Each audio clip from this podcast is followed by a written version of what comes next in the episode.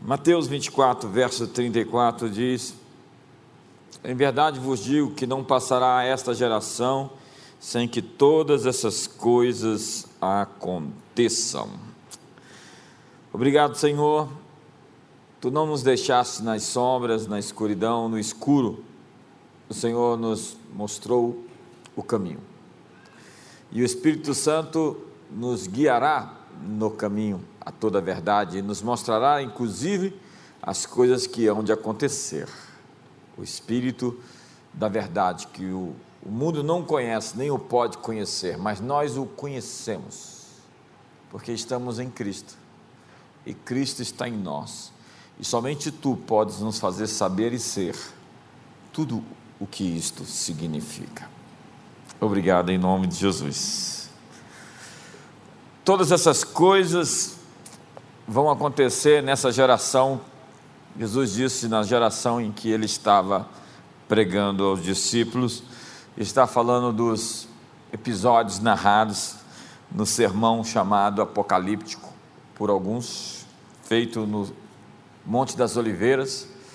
Todas as vezes que eu vou ali, eu lembro desse sermão, é o lugar exato onde Jesus esteve fazendo essa mensagem e vendo todo o panorama geográfico, físico ao seu redor, fazendo descrições bem específicas de tudo. Você tem que ir Israel comigo. Nós vamos em maio do ano que vem. Esse ano não deu para ir, mas o ano que vem nós iremos. Deixando um pouco o texto, daqui a pouco eu volto a ele.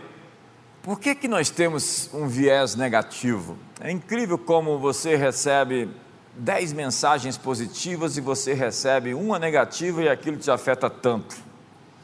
Uma crítica te aborrece mais do que dez elogios. Hoje é mais fácil dar atenção a notícias ruins do que a notícias boas. Tem gente que tem essa pressão, essa obstinação por saber o que está de errado no mundo. Então ele fica ali pesquisando e entrando nas profundezas de Satanás. Nós somos convencidos de que o mundo está piorando cada vez mais e que nós estamos nos equilibrando, simplesmente tentando ficar em pé às margens da destruição por vir. Mas entenda, se você tem um telefone, uma televisão, se você tem vasos sanitários com descarga, eletricidade e água encanada, você tem mais luxo do que um rei que viveu há 100 anos atrás. Você vive melhor do que um rei há 100 anos atrás. Frank Peace Adams disse: Nada é tão responsável pelos bons tempos de outrora do que uma memória ruim. Os velhos bons tempos, na verdade, não eram tão bons assim. No seu livro Tábula Rasa, ou ainda e os anjos bons da nossa natureza, o psicólogo e linguista Steven Pinker mostra as estatísticas do progresso humano, abrangendo todos os aspectos da vida. Ele faz gráficos e ele trabalha com essas estatísticas de maneira bem específica em assuntos que têm a ver com a nossa qualidade de vida. Sabe, você pode ter as suas próprias verdades, mas você não pode ter os seus próprios fatos. Então vamos aos fatos. Pinker diz que há muita gente com saudade das décadas passadas, quando o mundo parecia mais seguro, quando o mundo era mais limpo e mais igual. Mas ao comparar os dados mais recentes do presente com os números de 30 anos atrás, o que vemos? No ano passado, os norte-americanos mataram-se uns aos outros a uma taxa de 3,5 por cada 100 mil habitantes, 100 mil pessoas. E tinham uma taxa de 7% de pobreza, cidadãos na pobreza. Há 30 anos atrás, ao invés de 3,5, a taxa de homicídio era de 8,5 por cada 100 mil. E a pobreza, ao invés de ser 7, era 12%. Pinker continua. Em todo o mundo, somente no ano passado, ele está falando de 2017, o mundo teve 12 guerras em curso, 60 autocracias, ditaduras, 10% da população mundial em extrema pobreza, 2017. Mas há 30 anos, 23 guerras, de 12 para 23, de 60 ditaduras para 85, de 10% de pobreza mundial para 37%. Nós vamos ao passado numa crescente de miséria, de guerra, de pobreza e de ditaduras. Mais dados, os créditos estão no livro do Steven Pinker. Há 250 anos atrás, nos países mais ricos do mundo, um terço das crianças não chegavam ao seu quinto aniversário. Elas morriam antes dos cinco anos de idade.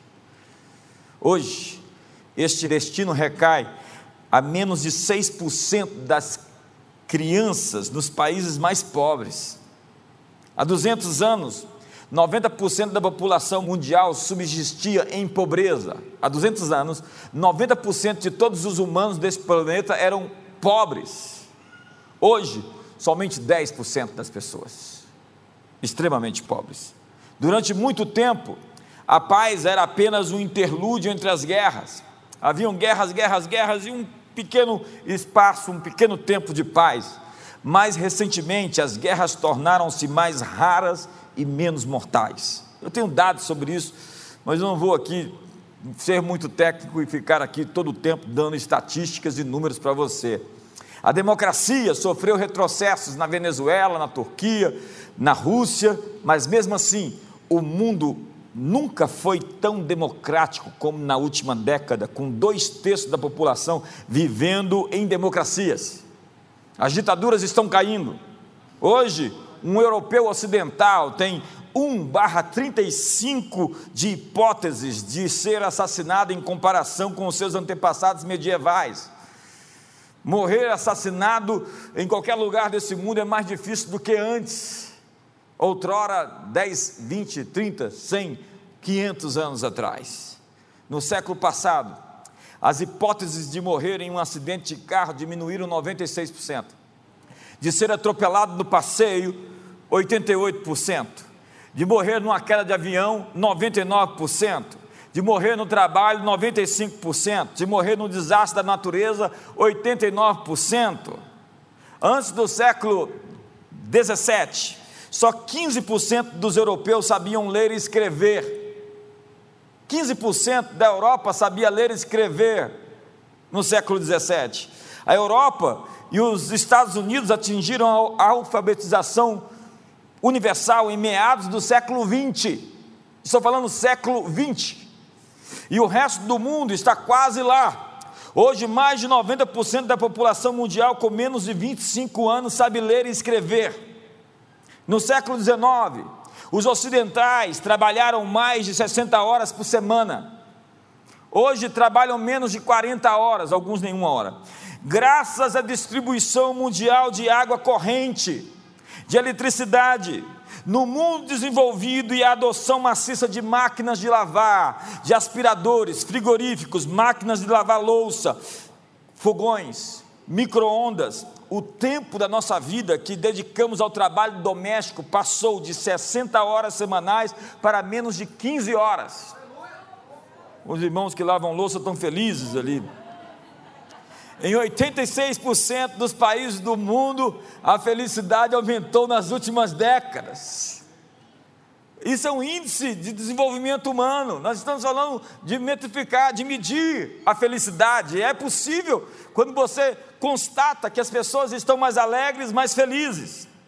As coisas realmente estão melhorando. É, eu sinto muita incredulidade ainda aqui. As coisas realmente estão melhorando.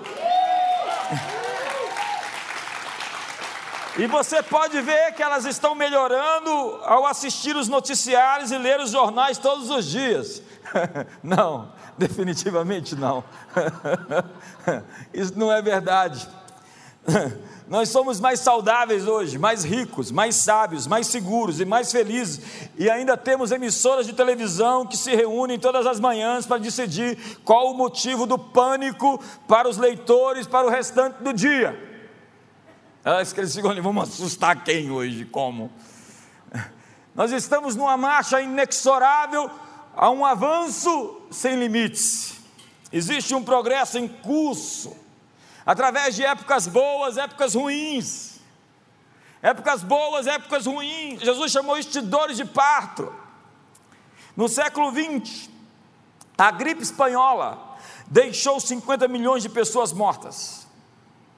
A pandemia dos últimos seis meses não é, está nem de perto comparada àquilo que aconteceu no início do século XX, com 50 milhões de pessoas mortas. A Segunda Guerra Mundial matou outras 60 milhões de pessoas. O comunismo marxista, mais de 100 milhões de pessoas. Nós vimos tsunamis, furacões, terremotos, incêndios, inundações, pragas de gafanhotos. E naquela época todo mundo estava dizendo é o anticristo, é a besta e o falso profeta. Mas no mesmo período que eu estou citando que todas essas coisas aconteceram, nós vimos a mortalidade infantil cair 90%. Nós vimos a mortalidade materna de mães que geravam filhos cair em 99%. A expectativa de vida aumentar em mais de 100%. A qualidade de vida melhorou no último século mais do que em qualquer outro tempo. No seu livro Alarme Falso, o Dr. Mark Siegel, da Universidade de Nova York, diz que nós nunca estivemos tão seguros como hoje. Os antibióticos reduziram as mortes por infecções dramaticamente. Há um mundo entre antes e depois da penicilina. A expectativa de vida subiu, temos água potável e o nosso ar é respirável. Nosso lixo é retirado todos os dias das nossas ruas. Você pergunta, mas não foi sempre assim?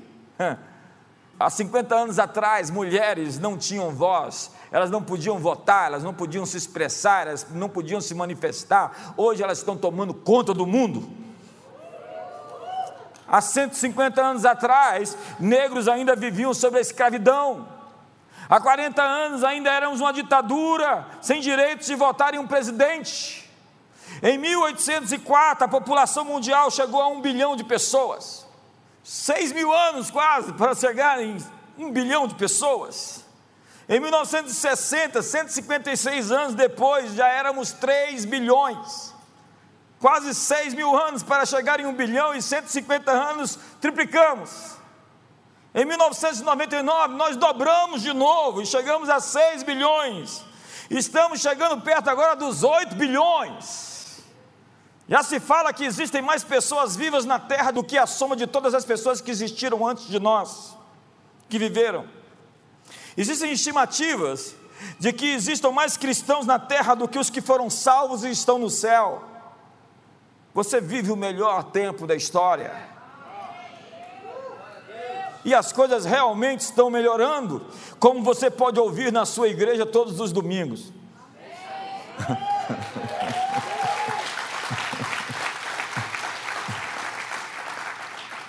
por mais de 100 anos. No entanto, os cristãos foram caracterizados pelo desespero e pela derrota. Nós tivemos um ponto de inflexão para baixo, nós vivemos um momento de mudança na nossa teologia, as grandes guerras e as decepções na história nos deu uma escatologia perdedora, onde o futuro não existe. Então você ouviu, não estude, não dá tempo, não construa, não faça isso ou não aquilo, não há tempo. Aprendemos a crer que estamos condenados e até que Jesus volte, iremos de mal a pior, sempre perdendo, perdendo, perdendo e perdendo. E o inimigo ganhando terreno, espaço. Batizaram até o nosso tempo como a era de Laodiceia. Uma referência à igreja morna, mencionada em Apocalipse 3, verso 14 a 22. Assim, o futuro da igreja seria uma constante apostasia. Então, cada nova guerra, cada novo aumento de estatísticas criminosas, cada nova evidência da ruptura da família, é vista como um progresso, mais um passo em direção ao objetivo esperado do colapso total da civilização.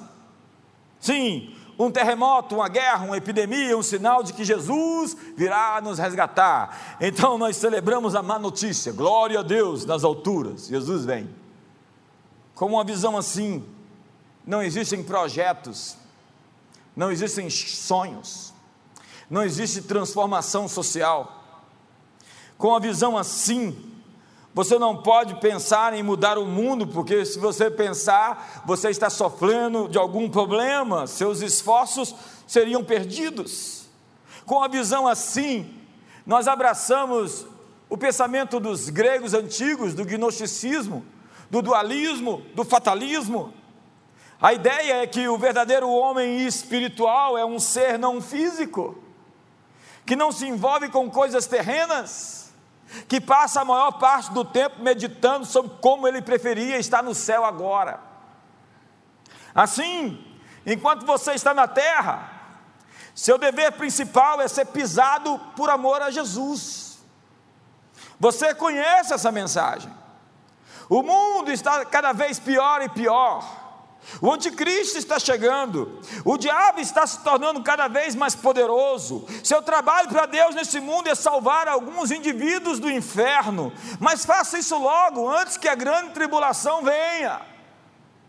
Segundo essa ótica, a vitória vai acontecer no último minuto, e a nossa história na terra tem os cristãos perdendo, os cristãos perdem na terra, para ganhar na eternidade.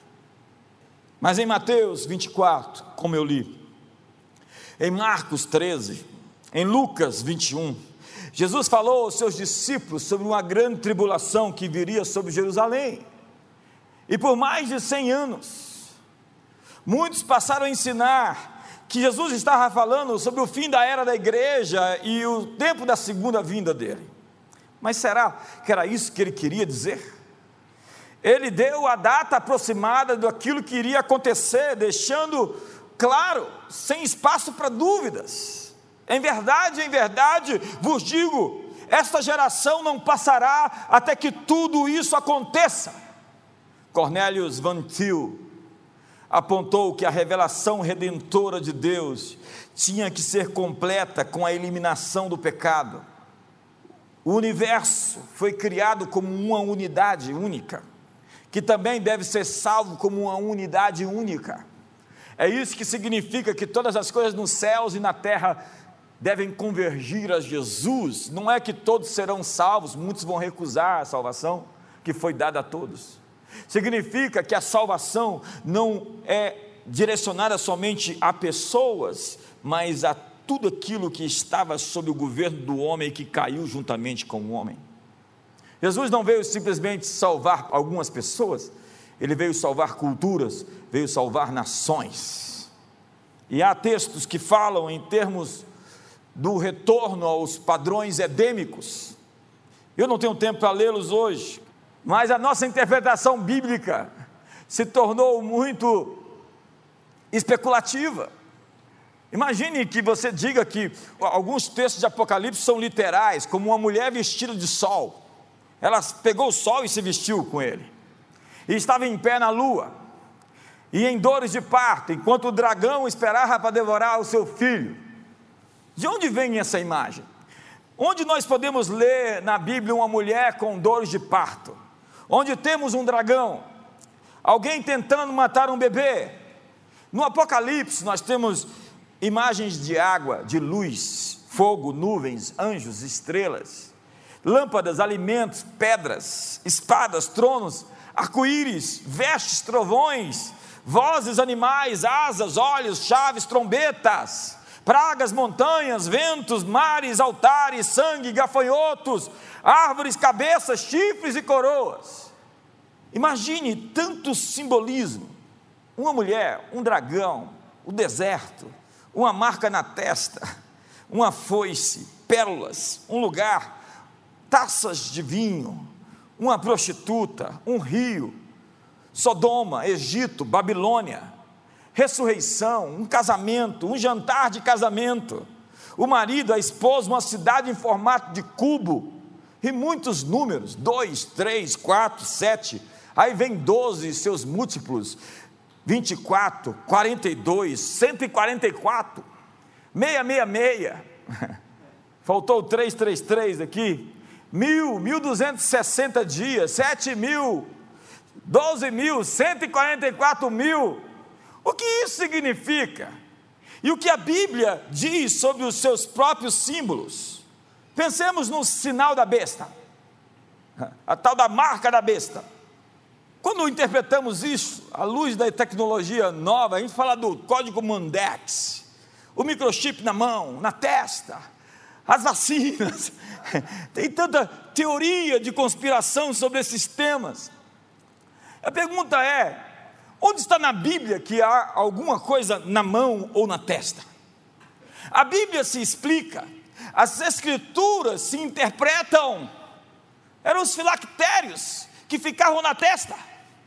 Eram os filactérios que eram amarrados na mão e colocados aqui perto do coração, uma corda amarrada, até que se colocava um filactério aqui. Então a palavra de Deus deveria estar na testa, na mente, a palavra de Deus deveria estar no coração. Então, trata-se de uma mentalidade, trata-se de um mindset.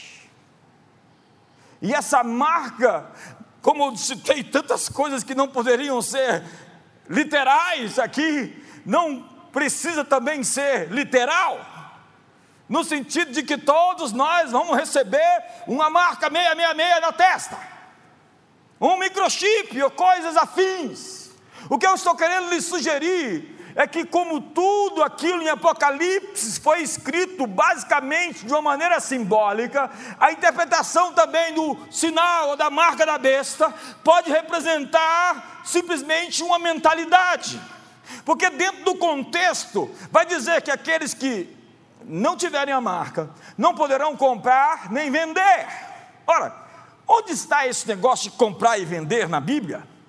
A Bíblia se interpreta.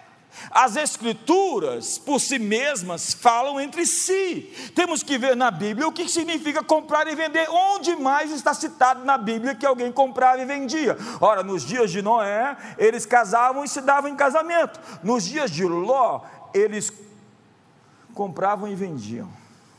O que estamos falando é uma sugestão à mentalidade de Sodoma e Gomorra, impregnada na mente e no coração das pessoas?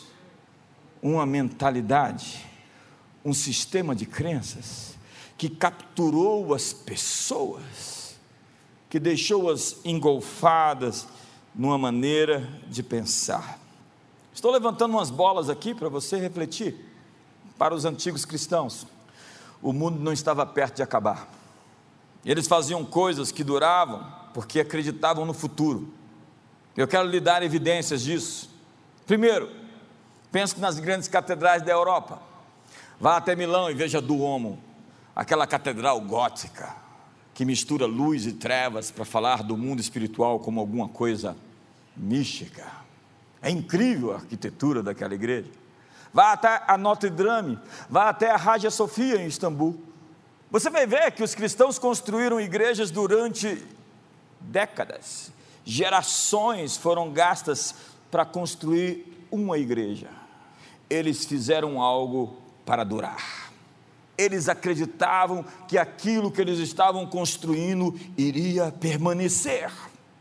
Hoje, nós não esperamos que nossos bisnetos adorem a Jesus, nós nem esperamos ter bisnetos. Você sabe o que motivou Cristóvão Colombo a buscar a rota comercial ocidental para a Índia, você vai responder o comércio, verdade, mas essa só é uma parte da história. Cristóvão Colombo buscava uma profecia ainda não cumprida.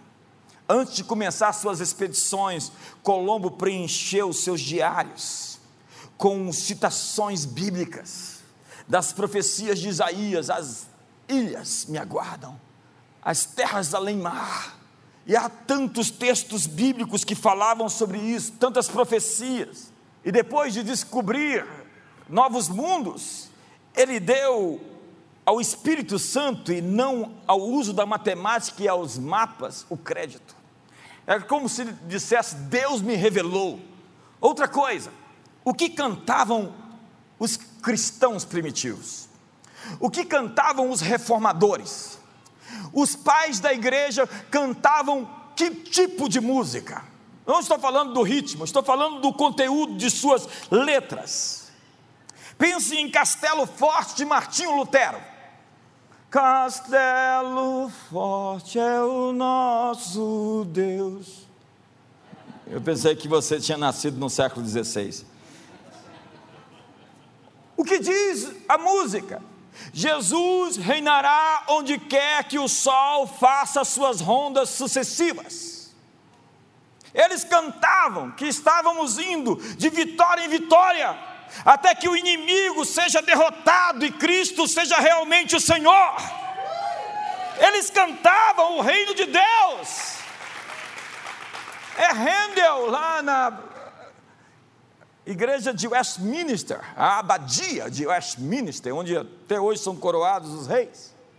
Handel está enterrado ali. Diz que seu enterro tinha 3 mil pessoas ali dentro. As pessoas o amavam. E ele compôs Aleluia de Handel, você conhece?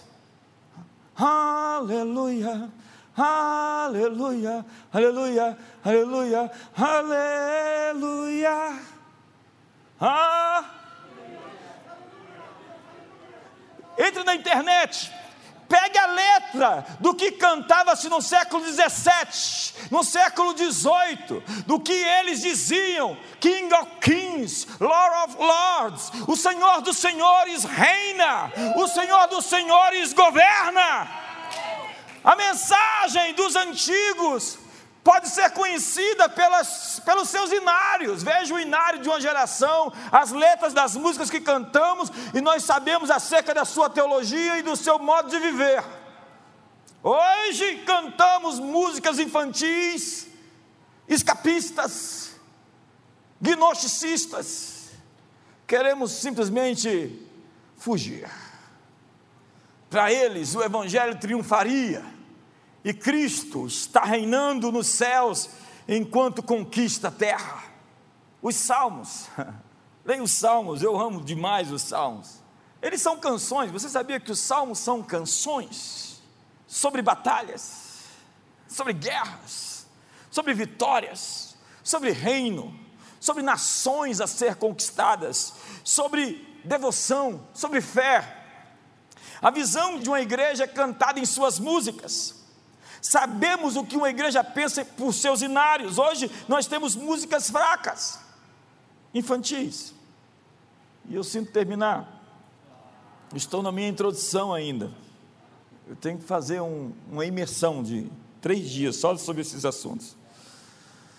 Foi no final do século XVIII que o economista Thomas Malthus, o inglês, escreveu um livro no qual trabalhou a ideia de que a fome e a miséria são decorrentes do descompasso entre o crescimento populacional e a produção de alimentos. Malthus previu o caos.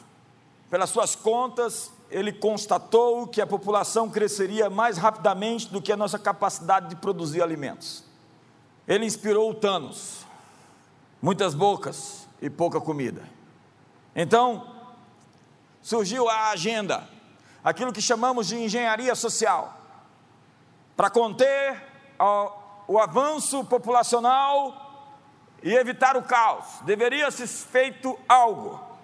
Os engenheiros sociais disseram que nossos recursos estavam se acabando e que o nosso tempo também. Mas apesar de todo esse terrorismo, as previsões nunca se cumpriram. Eu vou repetir: as previsões nunca se cumpriram. Volte seis meses atrás e veja que as previsões nunca se cumpriram. E o mundo Mad Max não aconteceu. Hoje a ideia predominante é que em 2045, ou seja, daqui a 25 anos, nós estaremos todos estrangulados por superpopulação e escassez de alimentos. Mais uma vez, os profetas do caos, os vaticinadores da desordem, estão prevendo a destruição. E eles precisam disso para nos manter pressionados o tempo todo. Parece ser uma estratégia de controle. Aí falam aquecimento global, segunda onda, reinfecção. A agenda política precisa do nosso medo para nos manipular. Esses terroristas sociais e ambientais são, na verdade, falsos profetas. Mas Deus deu a nós um novo cântico. Nós temos uma nova canção para cantar nesses dias, de que os homens ímpios e maus vão cair, de que os céus é o lugar do seu trono e a terra é o lugar do estrado dos seus pés. De que em breve o Deus de paz esmagará a Satanás debaixo dos nossos pés. Essa noite eu terminei de assistir um documentário da Netflix chamado O Dilema das Redes, que aponta como a tecnologia pode dar a nós um grande problema no futuro que pode questionar até mesmo a nossa existência no mundo, colocar em risco.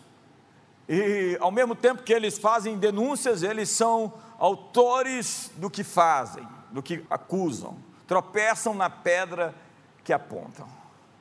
E nesse mundo sem Deus, onde Deus está fora da equação, eles nunca têm realmente soluções e nem esperança. Mas acredite, em cada momento da humanidade que nós chegamos nas encruzilhadas globais, nós conseguimos sair dali melhores, mais fortes. Nós nos superamos, nós nos reinventamos. É assim que somos. Deus nos deu as ferramentas para resolver as crises que temos e teremos. É engraçado porque na Inglaterra e no mundo antigo, do final do século XIX, os cavalos enchiam as cidades com esterco e estava inabitável viver numa grande cidade como Londres. Era impossível viver num ambiente tão mal cheiroso. No início do século XX surgiram os automóveis em escala e o problema se resolveu. Assim como passamos por guerras, rumores de guerras, fomes, pestes, terremotos, falsos cristos durante dois mil anos. E Jesus disse que tudo isso anunciava o nascimento de um bebê. Essas são as dores de parto. Deus tem um novo cântico para nós. Ele tem novas obras para você fazer. Eu vim aqui para lhe dizer: dá tempo. Eu vim aqui para lhe dizer: tem tempo de você estudar. Eu vim aqui para te dizer: tem tempo de você construir. Eu vim aqui para dizer: há tempo para você constituir famílias, ter filhos, ter netos. Como diz N.T. Wright, o grande teólogo anglicano: o que você faz no presente, pintando, pregando, cantando, costurando, ensinando, construindo hospitais, cavando poços, vai durar no futuro de Deus. Martinho Lutero diz: se o mundo fosse acabar amanhã, ainda hoje, eu plantaria uma árvore. Eu vim aqui lhe dizer: vamos plantar árvores. Sabe, eu sinalizei que toda essa conjectura em cima da marca, essa especulação sobre o que seria o 666, pode representar uma marca na esfera dos pensamentos, dos sentimentos dentro de nós, que nos amarra a padrões de mentalidade. E hoje eu quero desafiar você a arrancar isso internamente, o medo, ou essa agenda progressista, que quer nos retornar, nos fazer voltar a Sodoma e a Gomorra, ou o mundo pré-diluviano. O que eu estou para dizer aqui para você é que você não precisa ficar com medo, você só precisa fazer o seu dever de casa e viver com a mentalidade do reino de Deus, e tudo vai ficar bem. Nós estamos agora aqui, muitos dos nossos ministros compondo suas próprias músicas. Quando eles aparecem aqui para tocar, eles compõem. E nós estamos cantando um novo cântico. Um novo som está surgindo. Um som de brados de júbilo, um som de vitória, um som de tambores de um exército avançando, um som dos vencedores. O que você está ouvindo afeta você demais. Os sons que você permite abraçar vai influenciar muito a sua mentalidade. É por isso que muitos estão assustados e com medos. Eles estão dando ouvido às frequências erradas. Amigo, faça uma pesquisa. Envolva-se com atividades produtivas. Veja o quanto somos melhores do que qualquer outro tempo. E agora, desde alguns dias para trás, eu percebi uma nova atmosfera, um novo ambiente, um novo tempo surgiu. E eu me sinto tão privilegiado de viver nesse tempo, nessa estação. Há tanto que podemos fazer, há tanto que podemos realizar. Podemos romper o fatalismo e deixar a nossa marca no mundo. Romper o dualismo que separa o sagrado do secular e invadir os territórios em nome de Jesus, como diz Apocalipse 11, verso 15, que o sétimo anjo tocou a sua trombeta e foi anunciado. A sétima trombeta é essa, viu? Os reinos desse mundo se tornaram do Senhor e do seu Cristo, e ele reinará pelos séculos dos séculos. E quando nós dizemos que ele reinará ou que ele reina, estamos dizendo que a doença vai se submeter a ele Estamos dizendo que o divórcio vai se submeter a ele. Estamos dizendo que a mentira vai se dobrar diante dele. Estamos dizendo que o mal não vai vingar, não vai prosperar, mas que a luz veio ao mundo e as trevas não prevaleceram contra ela. A minha pergunta é: Jesus é vencedor? Todo mundo que acredita em Jesus sabe disso. Mas a igreja é vencedora ou a igreja vai simplesmente fugir e ir embora? Ou ela vai fazer a frente, cumprir a grande comissão? Porque Jesus vem do céu para buscar uma noiva cujo corpo é proporcional à cabeça. Jesus é o cabeça do corpo. E portanto, o corpo da noiva deve ser maduro, sem mancha, sem mácula, sem ruga e sem defeito. O que eu estou propondo a você aqui é o que está escrito em tantos textos da Bíblia. A ardente expectativa da criação aguarda a revelação dos filhos maduros de Deus. Deus está à procura daqueles que estão prontos para lutar e não fugir, enfrentar e não desabar nos medos, nos anseios acerca das coisas que vão acontecer porque o futuro não é algo que acontece, o futuro é algo que você faz acontecer.